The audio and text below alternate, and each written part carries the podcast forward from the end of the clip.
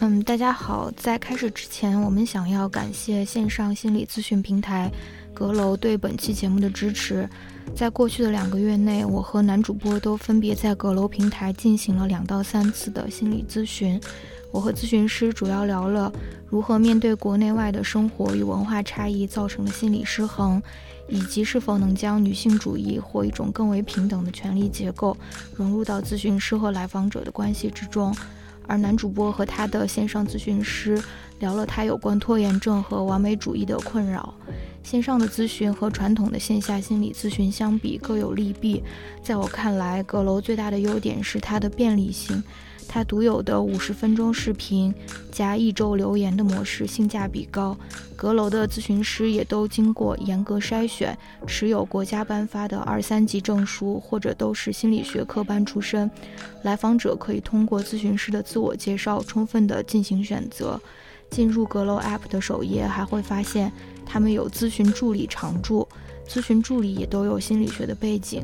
在咨询过程中，如果有疑惑或者体验方面的问题，也都可以联系助理处理。对咨询师体验不佳的话，也都是可以免费进行更换。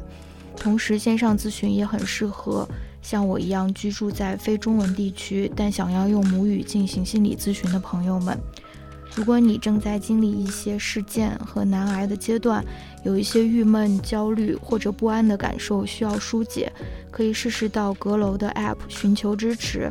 有需要的朋友可以下载阁楼 App，用不丧的邀请码不丧 B U S A N G，可以享受五十元折扣，还有其他的听友福利，详情大家可以到 Show Notes 或评论区来查看。嗯，谢谢大家。下面就是这期正式的节目。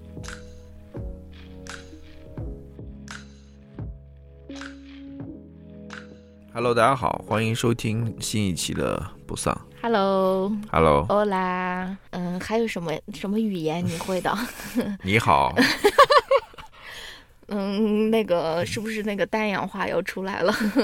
哎，陕西话的你好是什么？侬好，呃，屁，那是那是上海话。陕西陕西人怎么说你好的？算了，Never mind。吃了吗？呃，不是的，陕西人是，哇算了。今天吃了几顿面？啊，我们好久没有录节目了，对吧？嗯哼，每次都是这么说。嗯哼，然后这次我们来录一录，最近都有哪些文化上面的输入，是不是？嗯，对对对，文化上面的输入，你这这个这个这句话，这句话，这句话用那种互联网大厂的黑话应该怎么说？文化上面的一些输入，你这个已经挺黑化的了。嗯，好吧。在我们进行一一跟大家分享我们的文化方面的一些输入的时候，我们跟大家输出一些我们文化方面的输入的时候，我要先跟大家对齐一下这个 我们下一期读书会要读的书。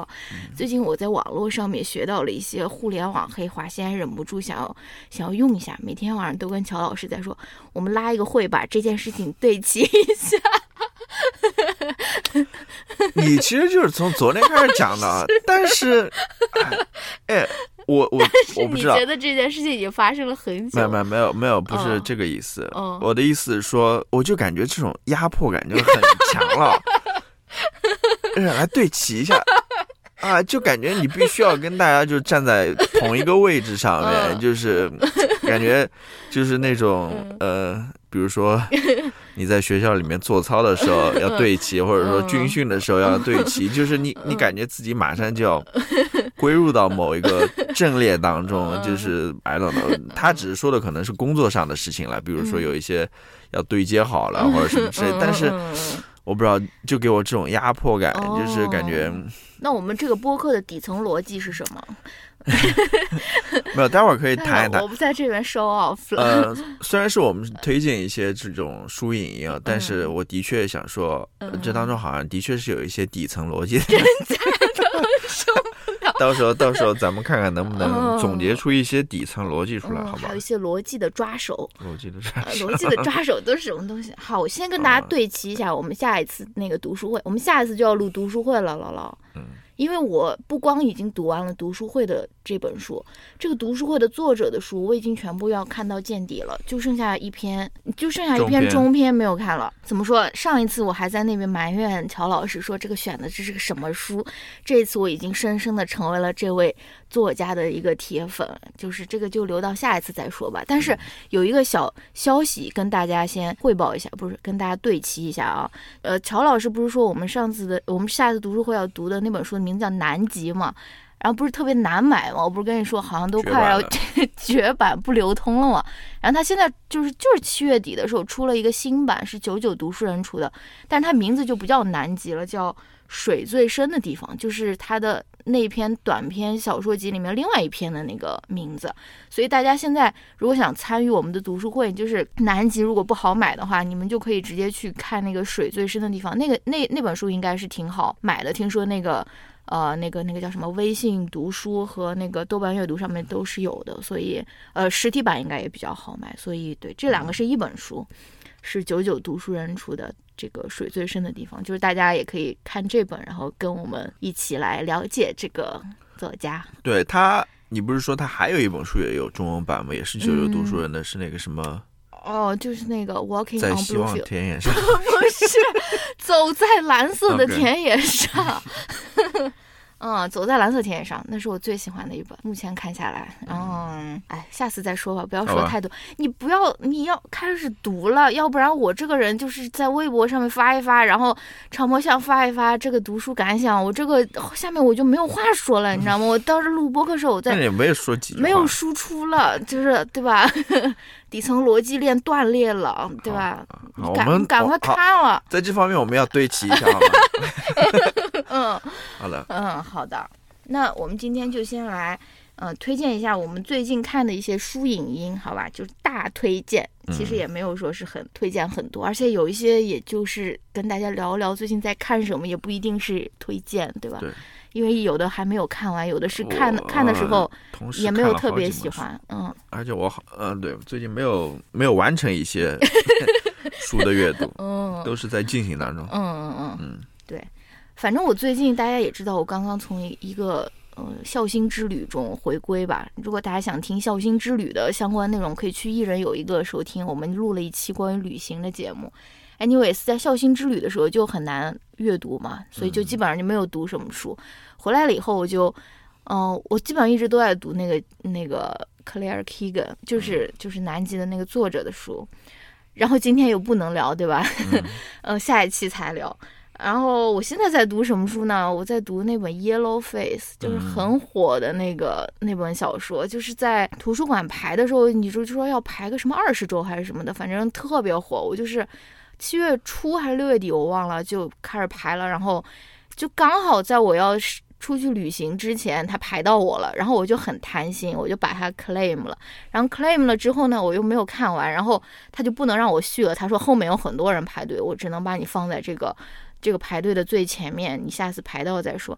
然后前几天呢，我就刚好有六块钱的那个 Kindle 的那个 credit，然后他这本书又在打折，然后我就花了一个啊六块钱还是七块钱，我就把它这本书的电子版买下来了。然后就最近还是在看，大概看了有三分之一了吧，也没有看几天，就看看了一两天，看到百分之快四十的样子，嗯。怎么说呢？我觉得它是一本很合格的那种夏日的那种 trashy novel，就是它可以看得很快，你知道吗？就是不停的那种翻页的那种 page turner。page turner，但是不是这个看到现在我还没有觉得它有非常好看。我只是想把这个故事给看完，我就想知道最后又发生了什么事情。但是就是。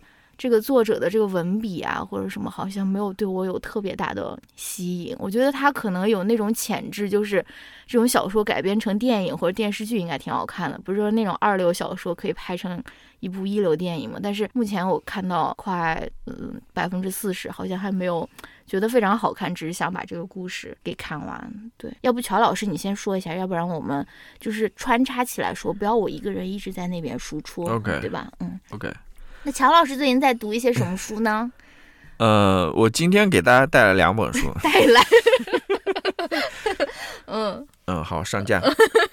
不，就是之前不是品牌链接，也是你说的嘛？咱们出去玩了一圈。嗯。然后这次主要是去美国的西海岸去玩了。嗯，说实话，那趟旅程让我印象比较深的一个景点吧，就是我们去加州的那边叫 Redwood 那个国家和红木红木国家国家公园，它同时也是一个州立公园了，在里面转了一转。嗯。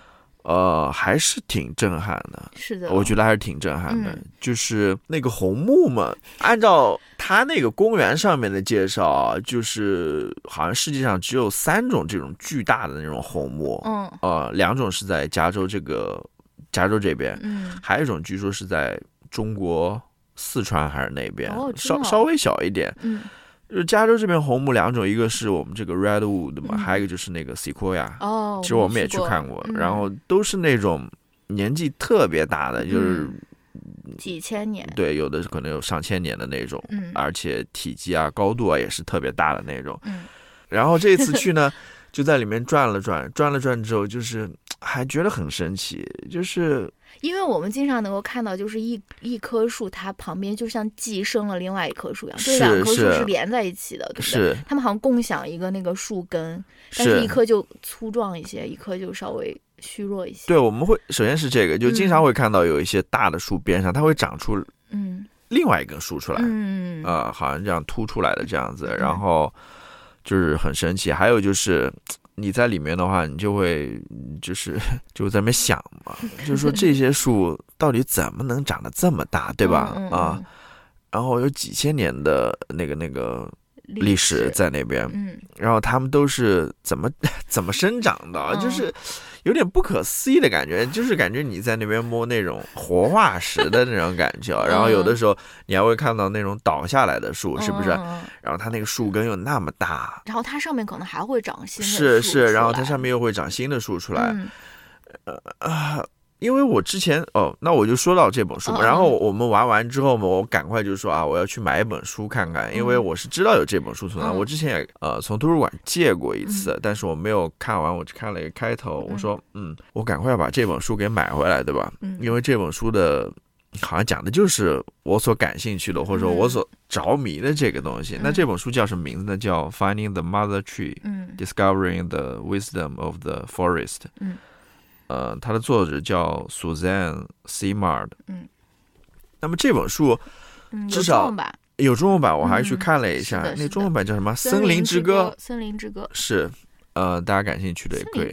对，叫《森林之歌》。OK，大家感兴趣的也可以去看一下。那这本书其实是挺火的啦，至少在英文世界，它是呃 National。Bestseller，的确，我其实没看多少了，我只是看一点，我就在这边向大家推荐一下。其实这本书它要讲的是说，其实，在森林里面，嗯，它是有这个 mother tree，就是母树的存在的。嗯嗯嗯。然后森林里树与树之间其实也不是孤立的，他们是有那种沟通与交流的，其实是通过底下的那种真菌的那种网络吧，在那边沟通和交流。反正像是一个社会吧，嗯，一个森林的社会，但它那种。森林社会又不是像我们这样子的社会，哈弱肉强对弱肉强食的这种，其实其实是讲究呃合作合作啊，还是挺有意思的。对，这个就让我想到我之前看的那个《末日松茸》，它其实也是讲的这个故事，它就讲的地下的那个真菌的那种网络，就是。就就是跟我跟跟你刚才说的一样，我们非常习惯一种叙述嘛，就是说啊，这个植物的生长、动物的生长或者人类的进步，就是要跟彼此就是要竞争嘛，就是你要把我的资源给占有了，我要占你的资源，就这种寻常的一种这种 competition。对对对，对吧？但是对，但是因为我们对于这种地下王国，不管是这种森林的这种根系，或者说是松茸就蘑菇之间，他们如何？他们如何就是彼此交流或者或者生长，其实了解的非常少了。但是就是越了解，就会越觉得说他们之间的这种网络其实是更多的是互相的支持和依存，而不是说这种你你去侵占我，我去侵占你。其实跟我们以前的那种进步的话语是是就是有很大的不一样的。是是是是，我刚刚在查这本书的时候，发现他还要出一个电影。哦，是的，是的，好像二零二三年好像要上映。怎么拍啊？不，因为这本书它其实不是说一个非常学术的那种学术报告，它其实里面有很多人物，呃，作者本身他自己的故事啊，他有个很多个人经历在里面，然后结合着，因为他就是生活在这种呃，他是他应该是加拿大人吧，生活在那个呃 British Columbia，在那个他他生活的地方就是这样子，有很多树的那种，他是好想生活在那种地方，对，他是把他的生活跟他的研究是结合起来的那种，所以嗯，并不是那么难读的一本书啊，好吧。呃，那个电影是说二零二三年要上映，好像是那个亚当，Amy Adams，对，嗯，Amy Adams，他出演的，嗯，到时候看看，嗯，二零二三年，那留给他的时间不多了呀，对我好像我好像也没有？看到有那个 预告或者什么之类的，反正我搜的时候好像看到的确有这个，嗯，好吧，好吧，好吧，那我是不是轮到我了？你来，哦，那我那我轮到我了，我给大家来推荐一个东西吧。就我跟大家推荐一个那个呃会员服务，就是这个是我买到很惊喜的一个会员服务，就是我不知道大家知不知道有一个呃出版社，它叫 Verso，嗯，它是一个很左翼的一个出版社，它出过很多。哎，对，是一下突然想不起来。他出过一个关于中国女女权主义者的一本书，我最近买买回来，就那个黄色的那个封面。他还出了那个《食人资本主义》（Cannibal Capitalism），也是最近很火的，也有翻译成中文。反正他出过很多我很喜欢的书。你还买过一本书，就是我下面要推荐的那个作者的另外一本书，就是讲社会主义、共产主义当中女性的。哦，是的，是的，就是那个封面是黑色的那个，对对对，有好几个。女性头像在上面，是是是，就在也在我家放着呢。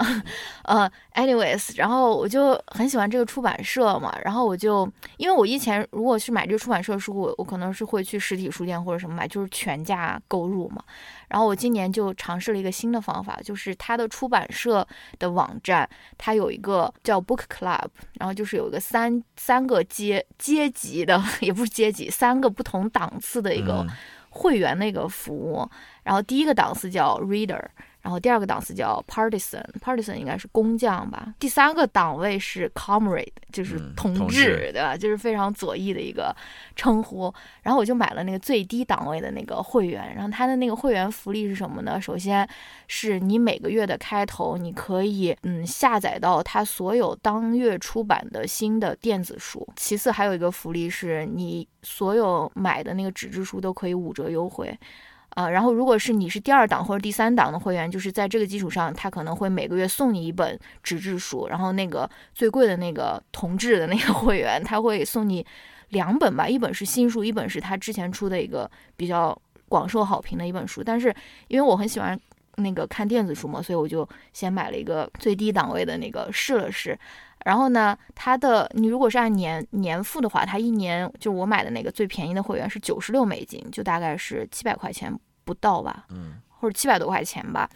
然后我是六月底的时候，哎，我是。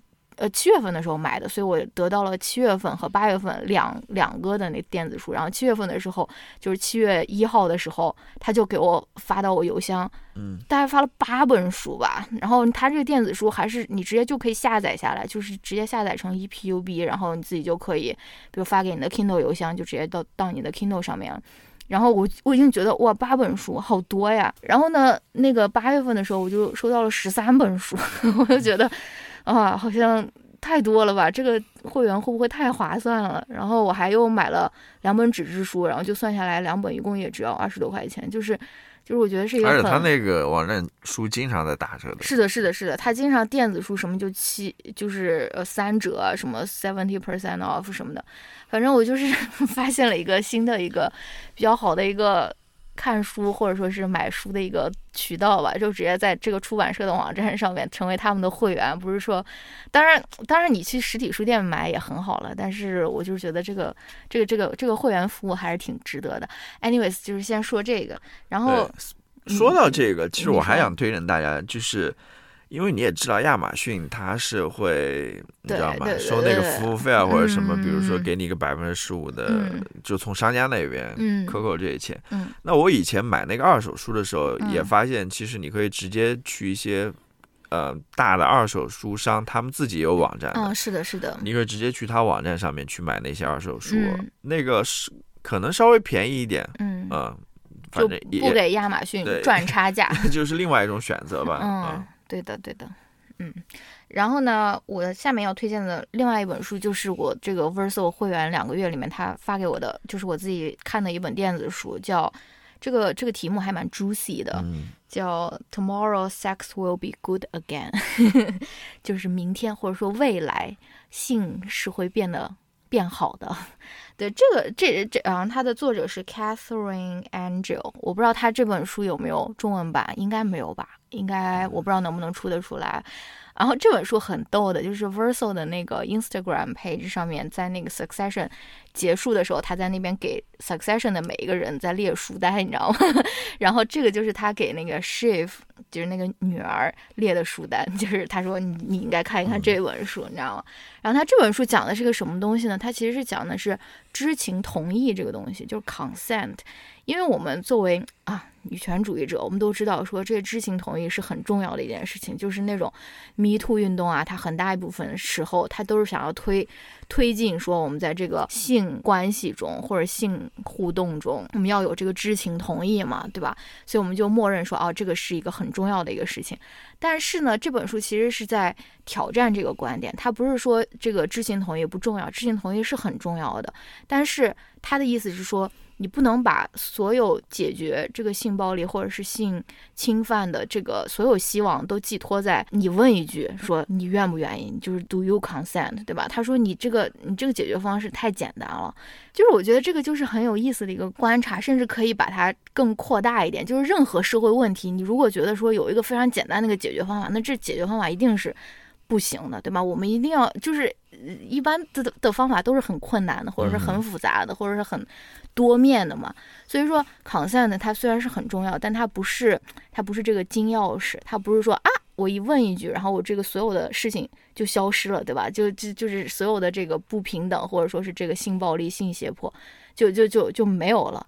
因为他的他的这个论据是什么呢？他说，首先这个性行为是一个很复杂的一个行为，然后然后其实很多人他没有把自己的性癖或者说是性偏好想得很清楚的。然后呢，一般来说，在如果是一段异性恋关系里，一般都是男生。如果你问 consent，一般都是男生问女生说：“你愿意怎么怎么吗？”或者说是你愿意我这样做吗？这样这样一问的话，他一方面就是无形中把压力给到了女方，就觉得就好像就是女生，她就必须要女性吧，她必须要把自己的这个 desire，就自己的这种欲望、自己的这种情欲，要想得非常非常的清楚，然后给出一个还不能是很模糊的答案，就必须要。她这里面说了一个她特别反对的，就是说，这有很多女权主义者说。这个不光要 consent，还要 consent with enthusiasm，就是要那种热情的 consent，或者说是就非常热，就非常确定的这种 consent。他就觉得说这个有点太，就是会给女女方太太多太多的压力，而且由于这个性欲或者情欲，它是一个很复杂的一个东西，所以而且很多时候它之所以它之所以美妙，就是因为。两个人都在一起探索嘛，或者说是一起去 figure out 我们想要什么，不想要什么。但是你如果就是把所有的希望寄托在 consent 上面，好像就是女女性就会背负很多无形的压力，对吧？就是我觉得他这个是更进一步的探讨了，他没有说是我我们不需要 consent，他这个是更往往前面又想了一步，就是说具体 what's next，对吧？怎么操作？就是他不是说呃一句口号一样的，我们需要同意或者说什么？那你在真正执行这个的时候，你其实会遇到很多问题啊。是，那不是说，这你这么说一下就能解决这个问题。嗯，反正挺有意思的一本书，但我不知道大家好不好买，好不好看。那这本书也挺好读的，也不是说是很学术呀，或者说什么。嗯。好，这个就是我的书书籍推荐。乔老师应该推荐你最后一个书籍。好，我这本书呢，哦，昨天才 也是最近才开始看的。嗯嗯，其实这本书它的作者叫 Kristen g r d s e y 吧，应该是，嗯 g r d s e y 嗯，反正他的书我之前其实推荐过一本，嗯，就是什么呃，Why Women Have Better Sex Under Socialism。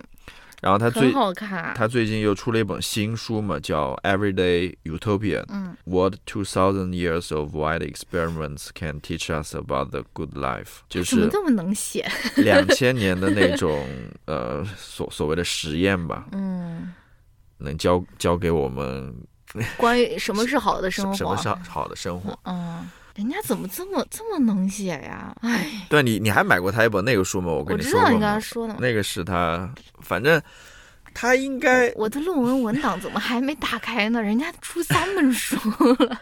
嗯，你要知道，它其实也不是一个学术的书了。这本书跟我刚刚推荐的那个呃《Finding the Mother Tree》也是差不多的，就是它里面有很多个人的经历在当中。那这本书讲的是什么呢嗯？Utopia 就是那种乌托邦嘛。嗯，呃，其实我们社会上面就是自从有人类社会开始，嗯，我们有一个主流的社会嘛，比如说什么资本主义社会啊，或者说封建社会啊，或者什么之类的。其实有很多人对于这种社会。形态是不满意的，他们想按照他们自己理想当中的社会去建立一个新的社会。嗯，那么很多时候我们就会把它归类为一个是 utopian，就是一个乌托邦这样子的嘛。utopia，对，not pian，。对啊，然后，然后这本书它其实。讲的就是很多，我觉得你也应该会感兴趣的。你可以看一下它那个每一章节都是说的关于一些什么吧。比如说，比如说第二章节，它就是 thinking outside of the single family box，就是啊，single family box。我不知道这个 single family 用中文怎么翻译啊？就是单不是不是单偶，就是就是我们就是家庭单位吧？对对对。嗯，这个确实好有意思呀。就是他的意思，我感觉也是。呃，很多是就是在挑战一些我们约定俗成的一些那种家庭家庭结构吧，呃呃那种 还有什么 nuclear family 那个翻译核心家庭对核心家庭，嗯，就是在挑战这个嘛，嗯，因为我们现在家庭的模式都是这种核心家庭模式嘛，就是一个家里面有爸爸妈妈，然后有一个小孩嘛，嗯，那么这个其实是会。带来很多问题的哇，真的不错，我觉得。然后后面他又说那个呃，why the privatization of childhood is bad for families？嗯，童年的私有化为什么是对于家庭来说是糟糕的，对吧？嗯嗯嗯。呃，他其实从之前的那本书就是关于 socialism，它其实是很明显，它是一个左翼的一个学者或者说一个思想家了。它里面很多关于。那种乌托邦的想法，当然乌托邦很多想法，其实你会发现也是那种，我我记得我们上学的时候还谈过什么乌托邦社会主义者还是什么之类的，反正也都是从这种比较左的那种。当然，当然，右翼都是在维护那种最最传统的那种家庭。对他就是说，还是回到以前的那种，呃，比如说社会主义或者共产主义的想法，从当中看看。哪些想法对于我们现在的社会来说是有价值的、有意义的？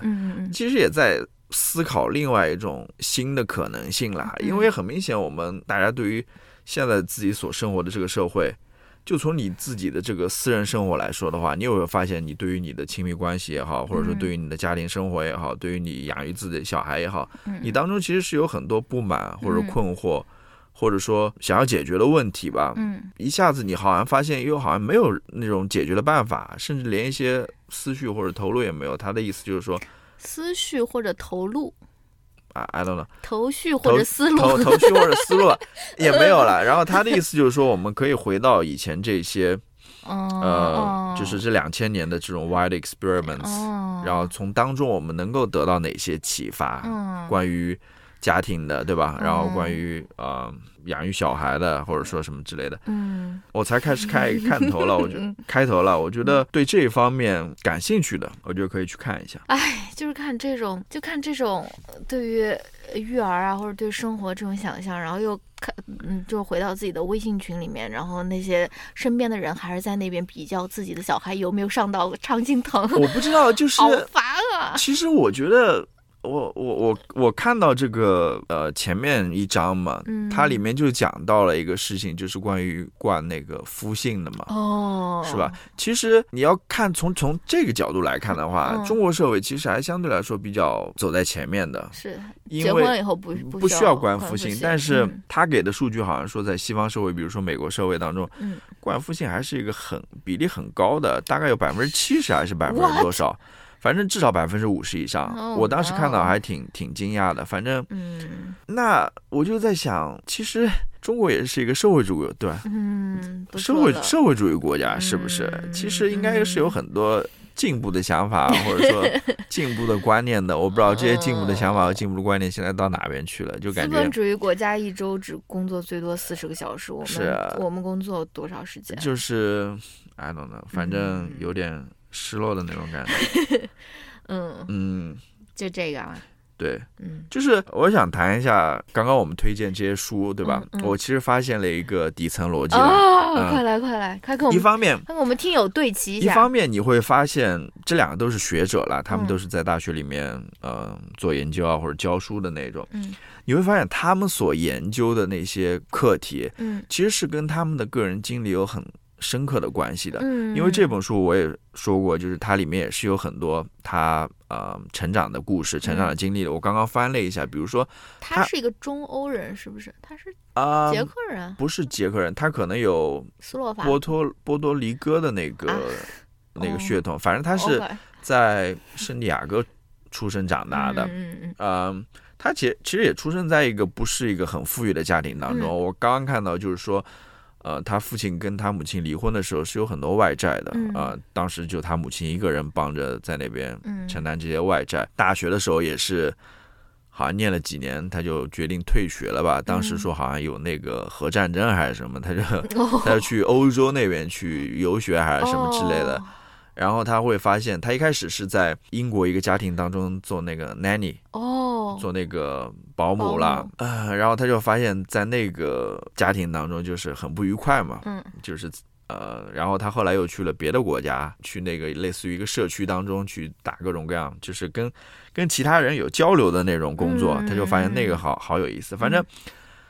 他在里面写了很多的这种个人经历，就是我还想回到那一点，就是说，其实这些研究者他们所研究的这些课题，其实是跟他个人经历有很多关系或者关联的，都是从他们，就是我很难想象说一个人他 他要做一个研究或者什么跟自己没有任何关系的那种，就是。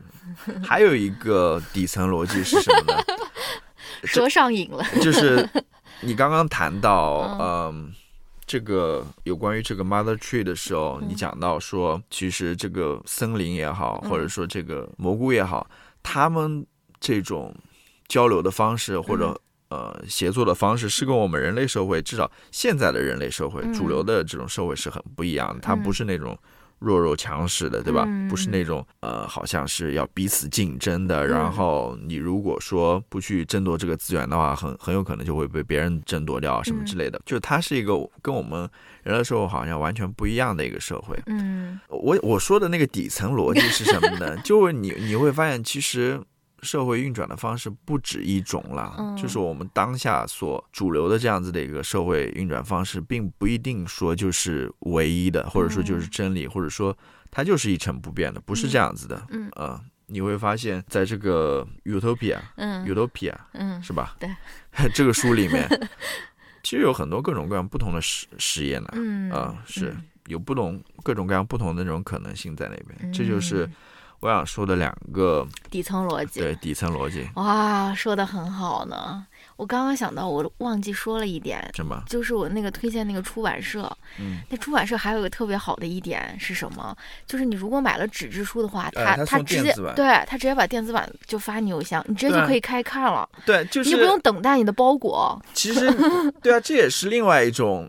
做营销的方式，营销的方式，做生意的对做生意的方式呀，它跟那种传统的那种书书商书商对吧？嗯，或者说那种出版公司是完全是不太一样的，也不是说完全不一样吧。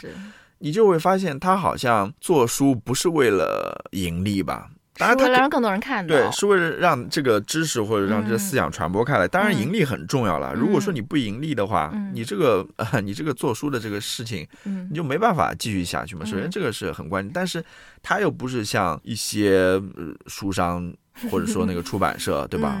只考虑那个盈利，他会把一些，对吧？尤尤其是在这个价格的。定价上面，或者说在这种促销打折上面，你会发现他他好像不是啊，不是很吝啬的。对，或者说他呃做这个书的目的不仅仅只是为了盈利了。嗯，我在想，你出了那么多那种反资本主义、反反那个商商业社会、反消费消费的这种书，然后你自己又在这边在这边特别吝啬，对，就会觉得，但是他们现在就感觉就很好。我感觉这个是我最近比较比较比较满意的一项那个。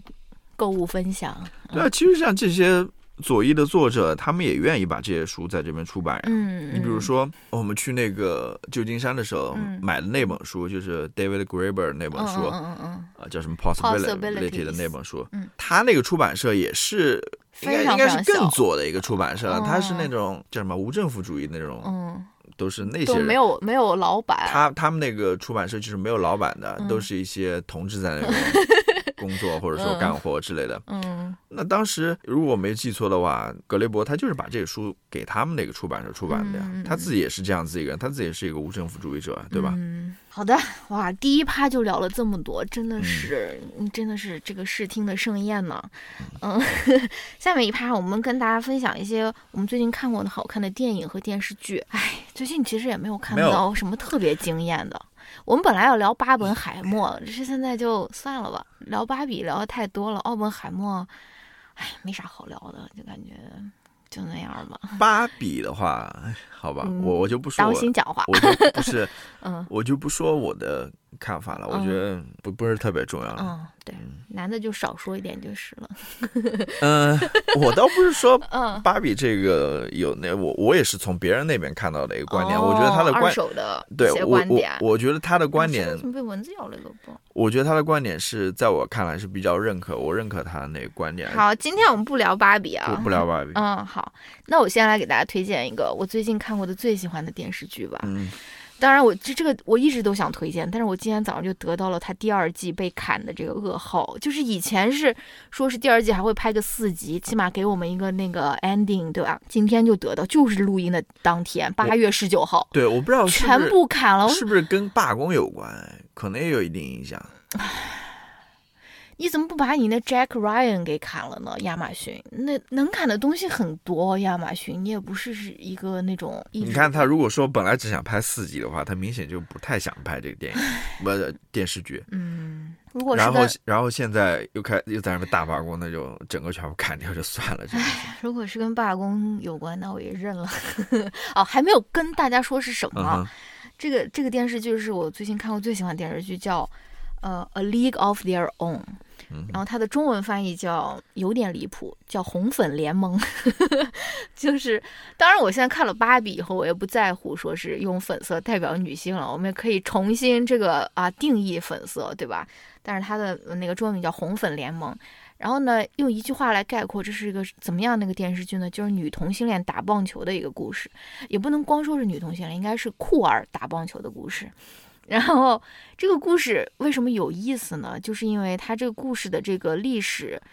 呃，场景其它其实是放在一九四零年左右的美国，所以是二次世界大战中的美国。为什么为什么有意思呢？就是因为那个时候美国关于同性恋的这个接受程度还是低很多的，你知道吗？就是同性恋很多人都是要怎么怎么说一直深贵啊，或者说整个社会对于同性恋的这个接受程度是很低的。然后呢，他为什么会有一个这个女子棒球队呢？就是有两个原因。第一个原因就是棒球队的那个老板还是经理。他的那个票越来越难卖了，你知道吗？看的看棒球的人越来越少了，他就想说，嗯，我们来搞一些这种穿迷你群的这种女运动员，穿那种裙子，然后来这个棒球场来这边打一打棒球，然后很可能很多那种男观众就会为了看那种美女啊或者什么来买票，他其实是一个促销的一个策略，所以他刚一开始就没有想让他们好好训练啊或者说什么，就是你们只要上去就是化着那种浓妆，然后美美的上去展示自己就可以了，然后第。二个，为什么他会有一个女子棒球队？就是因为那个二战的时候，很多男的都上战场了嘛。所以你如果想让这个体育赛事继续进行下去去的话，你可能就是要别出心裁的，要么是在你的男的棒球队里面加入一些女选手，或者说是有一个单独的女子棒球队这样子。然后呢，他这个故事我为什么特别喜欢？就是因为它是有两条线的，它这两条线就代表了当时那个四十年代比较保守的一个环境下面两种女性的命运，或者说两种酷儿女性的命运。她就是通过打棒球这件事情，把他们两两个人的命运穿插起来，给你们讲了两个人两个这个女主角的故事。然后其中一个女主角就是一个白人女性，她是一个家庭主妇吧。然后她老公应该是上战场了，所以她一直一个人在家里面。她当时，我我觉得也就起码有个二十大几、三十岁了吧。然后也没有生小孩，所以在她的朋友里面，她也算是一个异端。她也是瞒着家里人去参加那个棒球的那个甄选嘛。然后呢，他又在这个。呃，打棒球或者说是训练的过程中，又重新发现了自我，然后这个这方面的发现也也也包括了他对于自己性取向的一个新的发现，就他发现了他自己其实可以跟女生在一起，但他同时又由于这个环境，他是一个很保守的，或者说是他以前就觉得同性恋可能是很有问题的。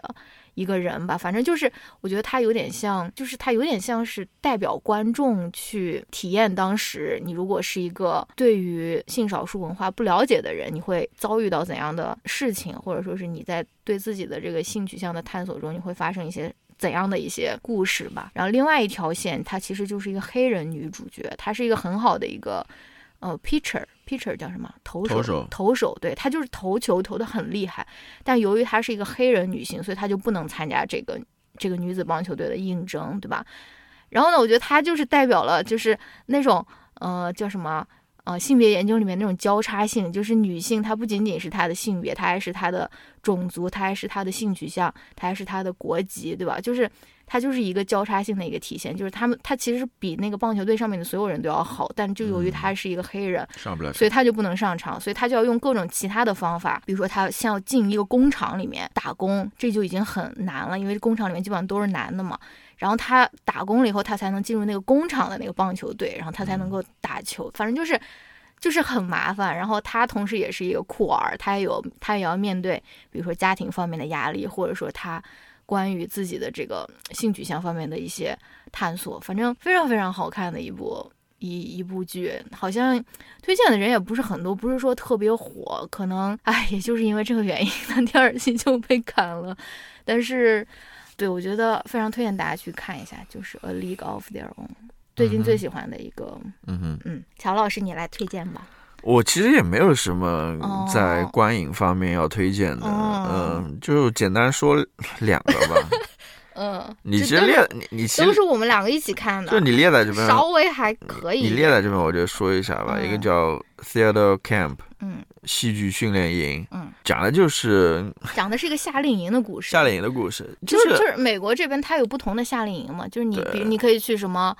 数学夏令有数学夏令这种东西吗？反正或什么男童子 军、女童子军，对，或者你可以去参加各种各样体育运动，体育的夏令营是吧？然后就是就是这暑假太长了，就是家长要把小孩就要送出去一段时间。也可以是唱歌的 或者跳舞的，反正各种各样所谓的兴趣班吧，就是你。但是你要住在那边，就是一个夏令营。那这个讲的就是那种。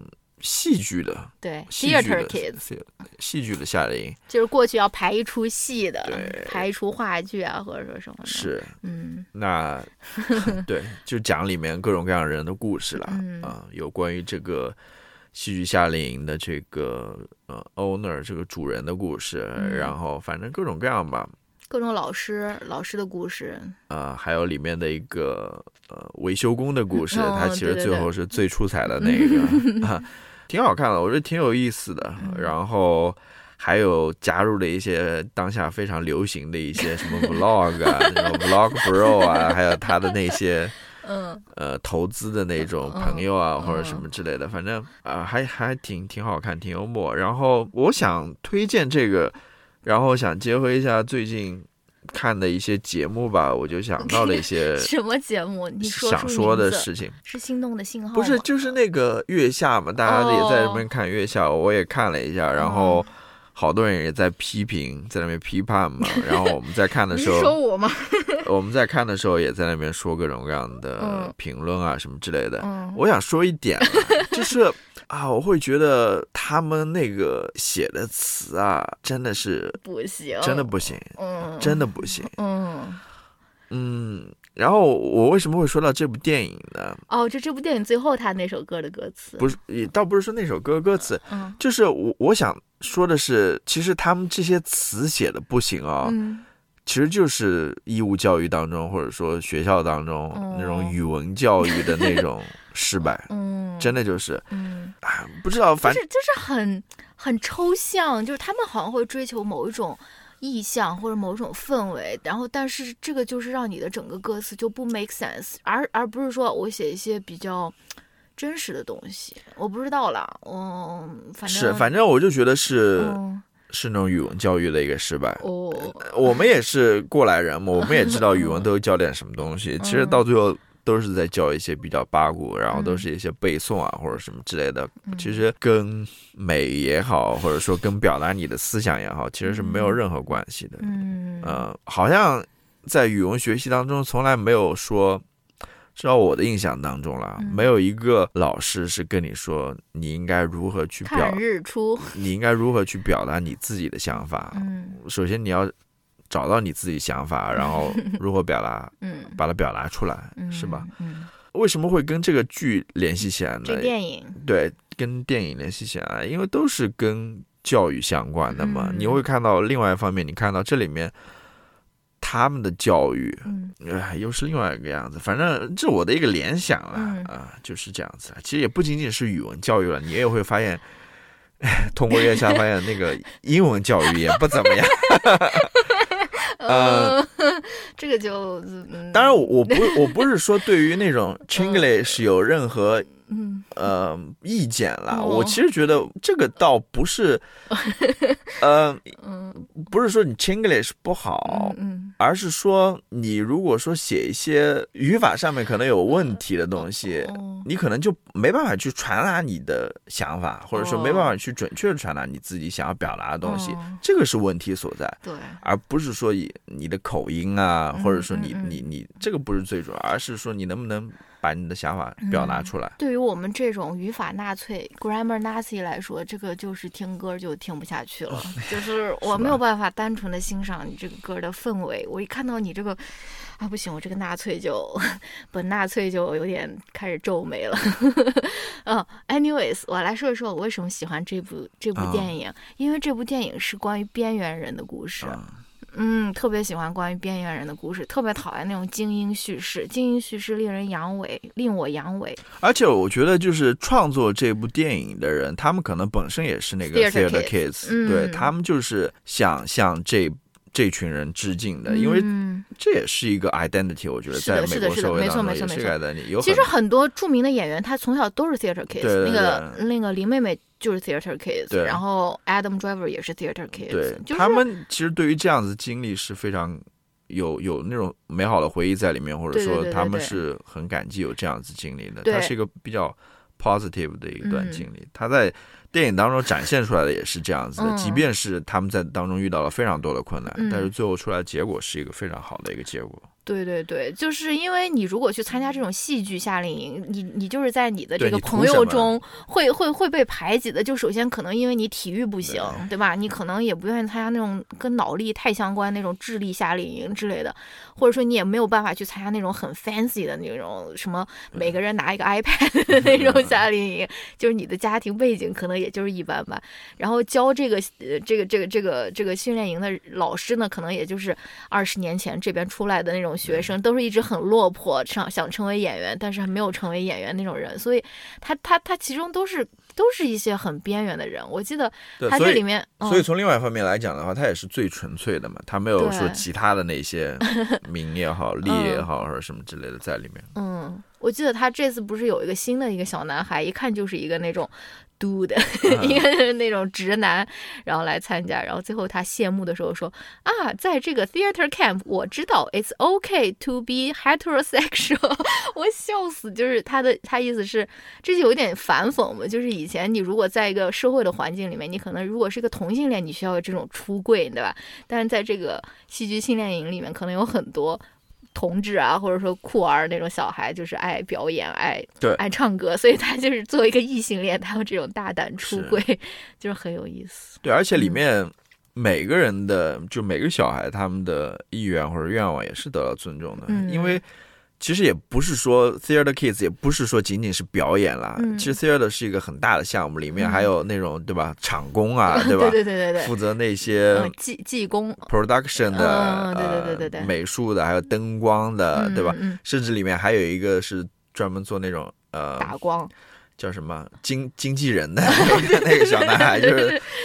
他一天到晚，米拉里里边对他一天到晚在那边打电话，要牵你的那种感觉，他特别想做那个小大人，对是，嗯，挺好的，挺好看的，嗯，那要不再讲讲我们一起看的这个 劫机七小时 Hijack。对，这个这个片子呢，现在跟大家说这是什么？这个就是一个劫机七小时的一个故事，是 Apple TV 出的一个对 Apple TV 出的英剧吧？哦，英剧挺短的，就是一个飞机，它从迪拜飞到伦敦吧，然后它遭遇了劫机，嗯，然后男主人公 Idris Elba，他是一个叫什么？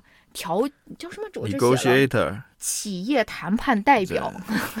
然后他作为一个企业谈判代表，他力挽狂澜，然后最后竟然降落飞机，就是就是反正他就是一个人在这边，大家懂的吧？就是让让这个劫机对没有最后没有没有发生对巨大的悲剧，演演化成一场悲剧了。嗯嗯，你觉得这个剧怎么样？我感觉你看的挺开心的。对我，我后来想说，这个剧成功对我来说成功的一点是什么呢？嗯，就是他把我的注意力给抓住了，就是我想看下去。其实这一点在现在这个社会来讲是很难的，就是有一部剧说能够把你的注意力给抓 住，让你从头到尾这样不间断的这样看下去。嗯，呃，他是成功的做到了一点，但是你看着看着，你就会发现。好像里面是有一些问题的，或者说有一些 不太、不太 有一些很搞笑的、不太正常的嗯情节在里面的。就比如说，为什么 Idris Elba is everywhere？就是如果我是一个劫机犯的话，我觉得这个男的。在里面参与的有点太多了，而且他黑白通吃，他一会儿又是这个这个乘客这么一边的，一会儿他又是这种劫机犯一边的，对吧？他就是两边他都要。对，就是就是说，为什么你好像在这边给我提供各种各样的建议，我好像也都采纳了，或者什么？当然，我后来其实是能够理解了，因为这些劫机犯也不是什么专业的劫机犯了，他们也不是什么。你知道吗？那种 呃，有劫机犯这个专业吗？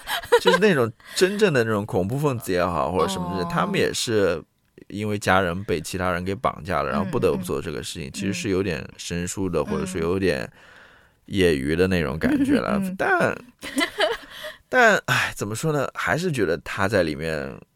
有点奇怪的感觉，就是感觉这个地球离了这个 Idris Elba 就不转了，就是这个这个哇，所有人都是他要干这个干那个干这个干那个，最后要还要枪战，还要那种降落飞机，对吧？就是哇，就好像就是这个电视剧签了一个这个大明星，要往死了用，就是要把他给操 操到位，对吧？就是哇，真的是。但是看的时候还是挺愉愉快的啦。对，因为这种带有悬疑的片子一般还是 挺好看的。乔老师的最爱，挺好看。乔老师最爱。好吧。嗯，好吧。紧接着往下面。紧接着就到我们最后一趴，我谁知道今天竟然可以录到五十多分钟，甚至还要更多。那最后一趴就是我们推荐一些最近喜欢听的音乐。嗯哼。那我先来推荐这个上面这个吧，然后你再来推荐，然后最后再来一个重磅结尾，然后所有人对齐，怎么样？OK。好，那我那我现在给大家推荐一个最近我在 YouTube 上面看到的一个我最最喜欢的乐队，他们现在是我最最喜欢的乐队，没有之一，就是 Big Thief 大贼。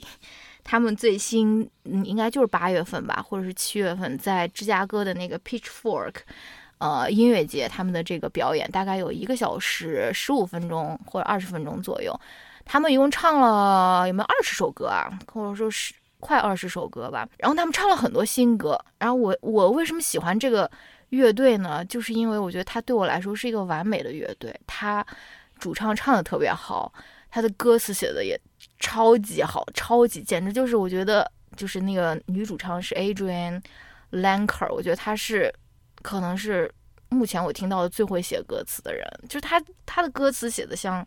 像诗歌一样，就非常非常的优美，但是又很有深意的那种。然后也不是说是乱写，它是有一个想法，它是有一个主题的。然后他的乐队的那个氛围也特别好。然后就在这次音乐节上面，刚跟乔老师一起看他的那个贝斯手，他那个也他不光弹贝斯，还弹那种大提琴啊什么的。那其实也是一个一种贝斯哦，低音贝斯哦，sorry sorry。他穿了一个那个，他是一个男男性啊，反正看上去是一个男的，我那个生理性别应该是一个男性，然后他穿了一个那个美人鱼的那个裙摆，你知道吗？就是那个粉红色的。然后他就站在那边，他又不能动，然后很紧。然后他的那个一个多小时，他站在那边，只能上下那边动。最后他下场的时候是被两个那个乐队成员给扛下去的，你知道吗？然后他还在那边动他的那个鱼尾，就是他们整个乐队的这个氛围就是特别特别的好。嗯，反正就是他们最新的这个专场，我超级超级喜欢。其实也不是专门的一个专场，就是一个音乐节的一个拍摄吧。然后他们在这个专辑不在这个音乐节里面，他唱了十十几大首歌，然后有八首新歌，也不是新歌，就是没有发表过的歌，他可能在不同的演出的时候唱过。然后哇，他那八首新歌真的每首都相当的好听，就是就是很非常期待他们下一张专辑的那个那个感觉吧。就是我之前跟。乔老师也说过，也是我们看《月下》的时候，对大那有一些乐队的这个歌词进行了一些批判的时候，就是有某一个乐队，他的歌词就是一直是两句话嘛，就是什么把鱼打捞上网还是什么的，就是要么两句话，要么三句话。然后他那两句话呢，重复，也让人摸不着头脑，不知道在说什么。而且跟那个题目也不知道是有什么关系，就跟他的那个歌词就是。我就觉得很，我就觉得很摸不着头脑嘛。对，当然他后来那个主唱解释了。哦，他说什么呢？就解释了一通了。但是我的意思是说，如果说你这个歌词需要你主唱用这么用力的去解释 才能理解的话，那你写这个歌词的意义又何在呢？对吧？嗯嗯。然后我想说，这个就是因为他们这个新歌里面，我刚才不也给你听了吗？有一首歌叫《Happy with You》，然后它其实也是一共只有三句歌词，就是说 “Happy with you”，“Happy with you”。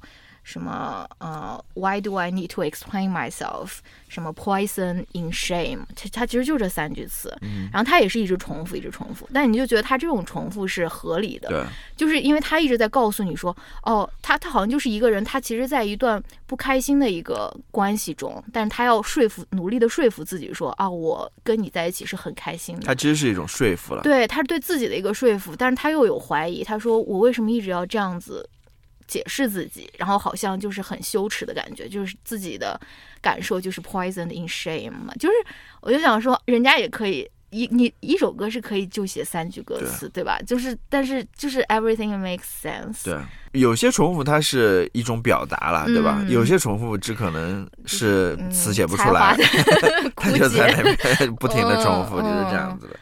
对，反正那那八首新歌里面，他现在出了一首。就是录音室版叫《Vampire Empire》这首歌，我其实觉得就还行，就是也是好听的。但是在 Big Thief 的歌里面就属于没有非常突出。但是就是即使是感觉是那种 Adrian 五分钟用脚趾头写出来的歌里面，也有很多，也有几句歌词，就是我觉得就是非常的好。就是我就不知道他怎么想出来的。他有一句歌词就是在说什么：“I see you as you see yourself through all the books you read。” 就要想一想这什么意思？我看到你，就像你看到你自己一样，就是通过你阅读的书 看到的。他应该，我觉得他的意思就是说，我看你其实就在看书一样，就是在读你。不是 through all the books you read，就是你你看的书塑造了你是怎样的一个人，但是我可以看到你是，我可以通过你看到的书了解你是怎样的人。不重要。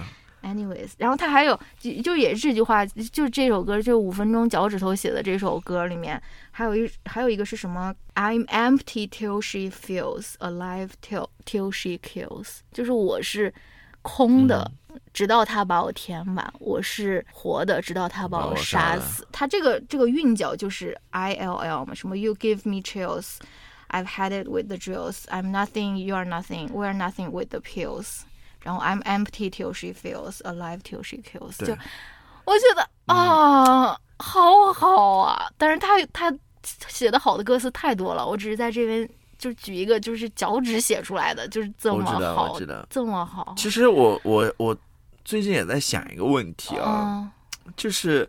我不知道是因为我自己的，比如说中文水平不够，还是什么的原因。那就先是应该是认为是这个原因好吧？我们姑且认为是这个原因。嗯，我就觉得英文其实相对于中文来说是更具灵活性的，或者说更更或者更自由的。就是你看它简单的几个词。嗯，他就能把这么复杂的一个，嗯，呃，画面也好，或者说一个情感也好，嗯，他就能够表达出来。你想想看，你如果 我如果说直接去翻译这一句话，首先它这个会变得很长，对吧？嗯。第二个，你放在中文语境当中的话，也不 make sense。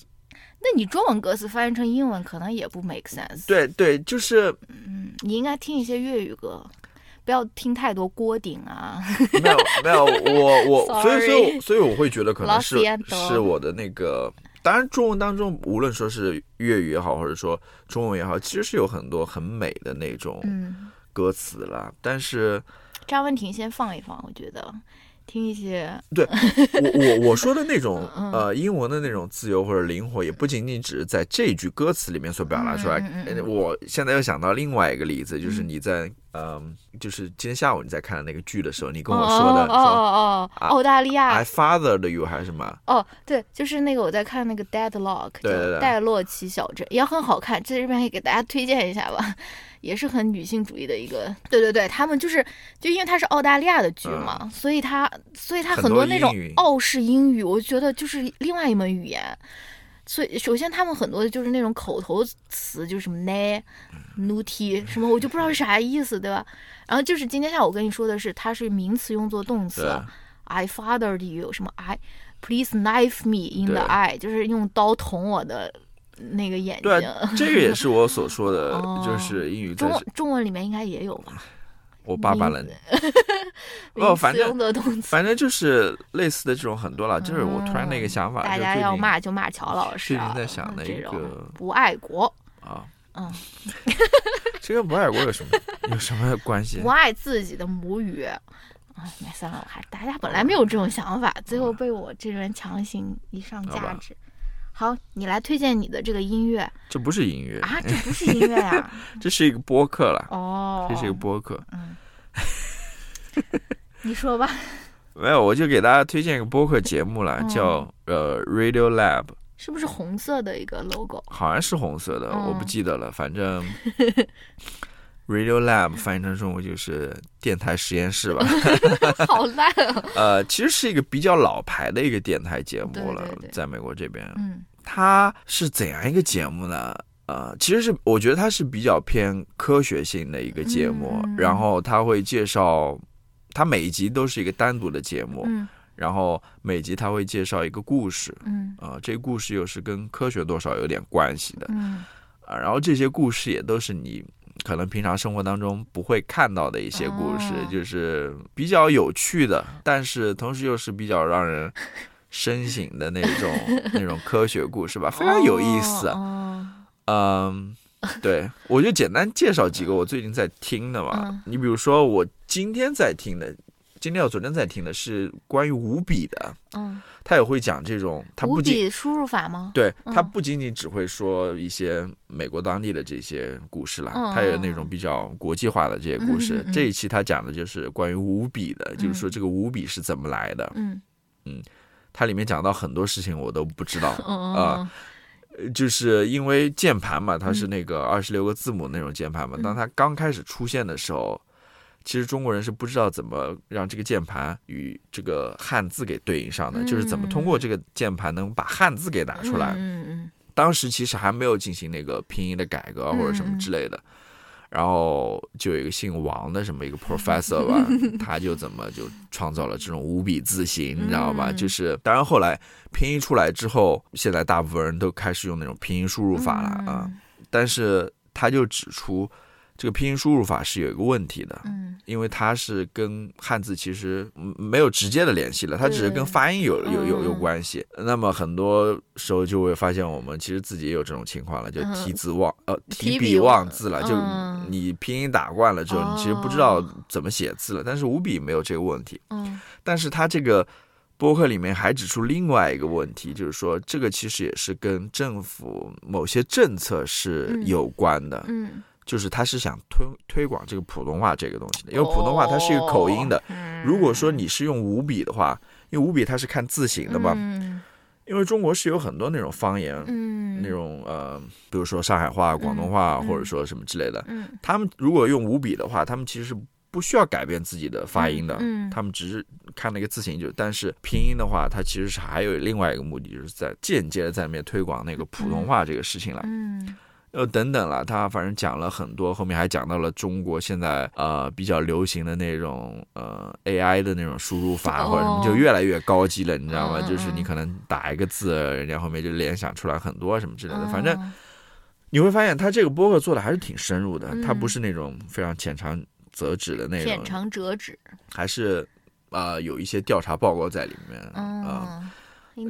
对，还挺有趣，他就各种各样这种。我还可以再举两个，我不会，我不展开讲了。就是他讲的都是什么故事的？一个是叫 Golden Goose，嗯，这个你是不是以前推荐的 Golden Goose？呃，不是，它这是是里面的单独的一集，单独的一集，讲另外一个故事，就是。呃，美国是有很多那种政府支持的那种研究项目嘛，然后美国政府里面有个议员，他就会说，他就每年搞一个什么的 Golden Goose 的这种这种奖项吧，就是选一些在他看来比较 ridiculous 的那种研究，你知道吗？然后就会指出说，你看政府的钱都用来做这些研究了，那么？我们应该可能是一个共和党吧，反正是这样。那么这个播客他就提出了一个。呃，反对意见，意思就是说，虽然这些看起来非常愚蠢的、非常 ridiculous 荒谬的这些研究，其实是非常重要的。他讲了另外一个故事，就是呃，一个研究那种 corn snail 的，就是一种那种海螺，海螺还是什么的。这个看起来就是一般人很难理解，我们说这个海螺有什么好好研究的？但是。怎么炒比较好吃？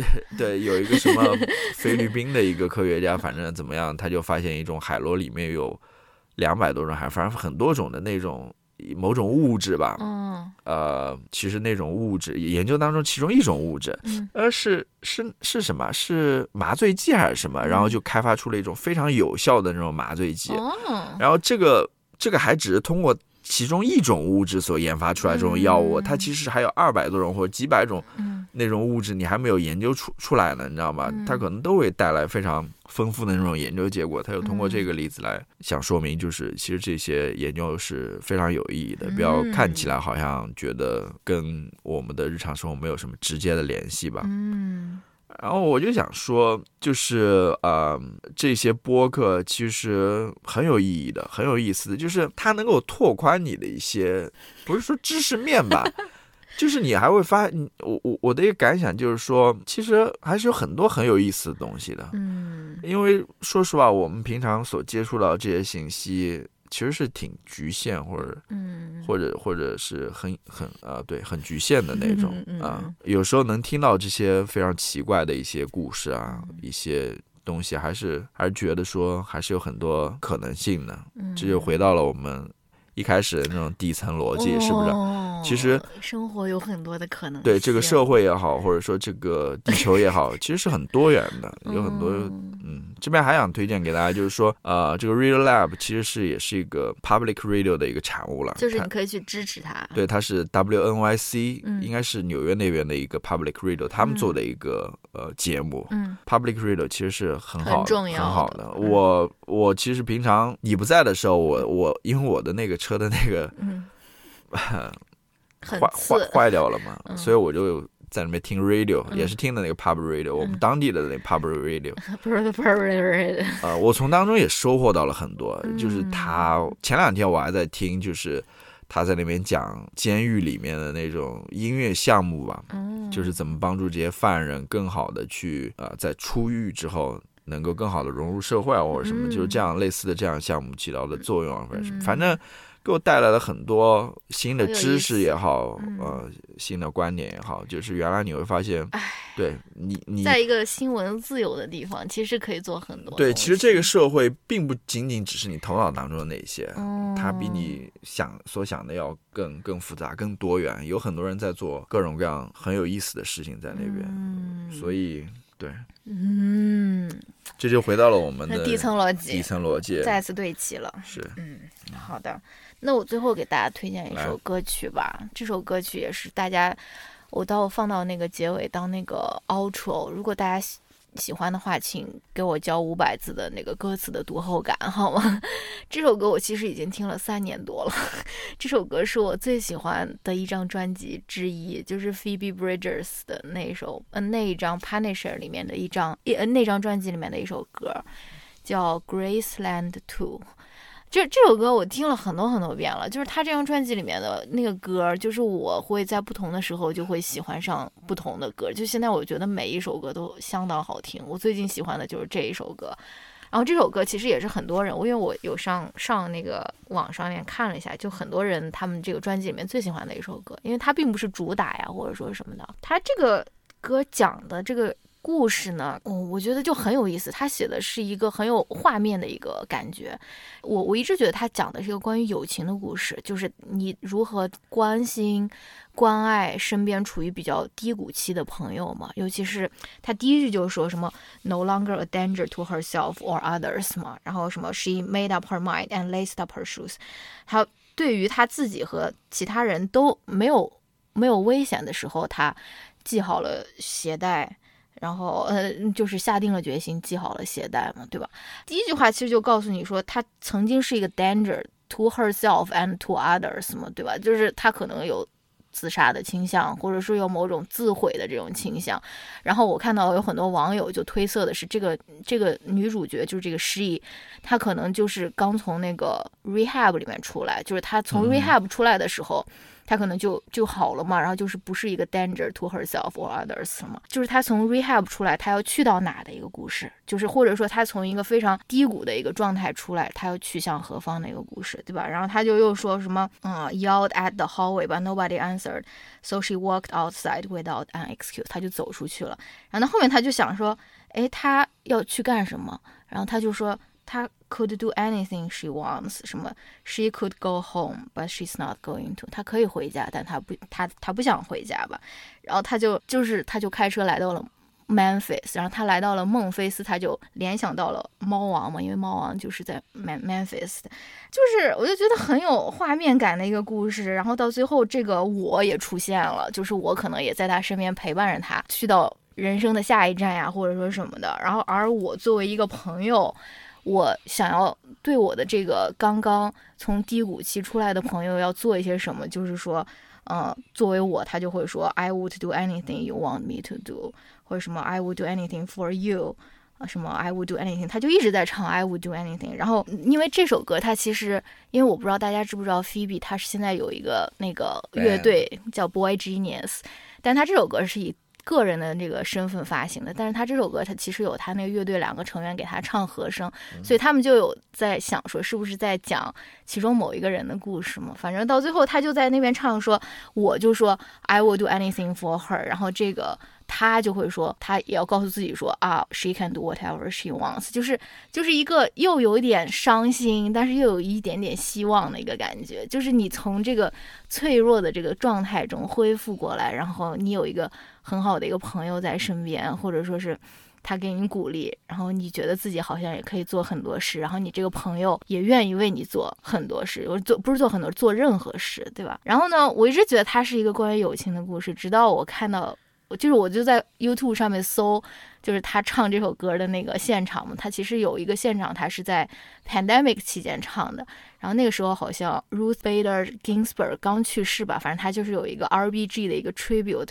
然后他在那个 tribute 之前，他就说，我唱的这首歌是一首 love song。嗯，他说它是一首爱情的歌曲，或者说就是一个 love song，爱。跟爱有关的歌曲，然后我就想说，哎，这好像也不矛盾。就是我觉得，就是跟友情有关的歌曲，就是就是一首 love song，对吧？你其实没有必要，就是说，觉得他就是他们是 romantically involved，或者说什么，就是就是友友谊的歌曲，也就是一首 love song。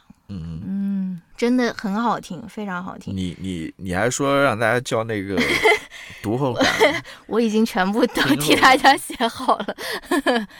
我有很多这种歌词的这种这种深度的研究，大家如果喜欢听的话，我以后可以多多跟大家分享。就是我，比如说我之前跟你说过一首 Big Thief 的歌叫 Pretty Things，其实就是讲 having sex 的，就是嗯，对，就是非常非常有意思的一首歌。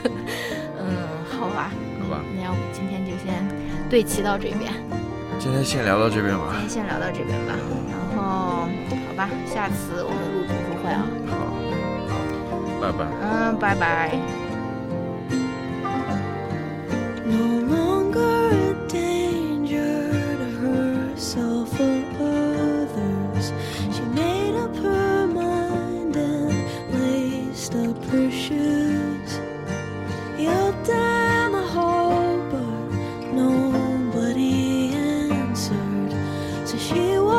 outside without an excuse. She could do anything she wants to. She could do.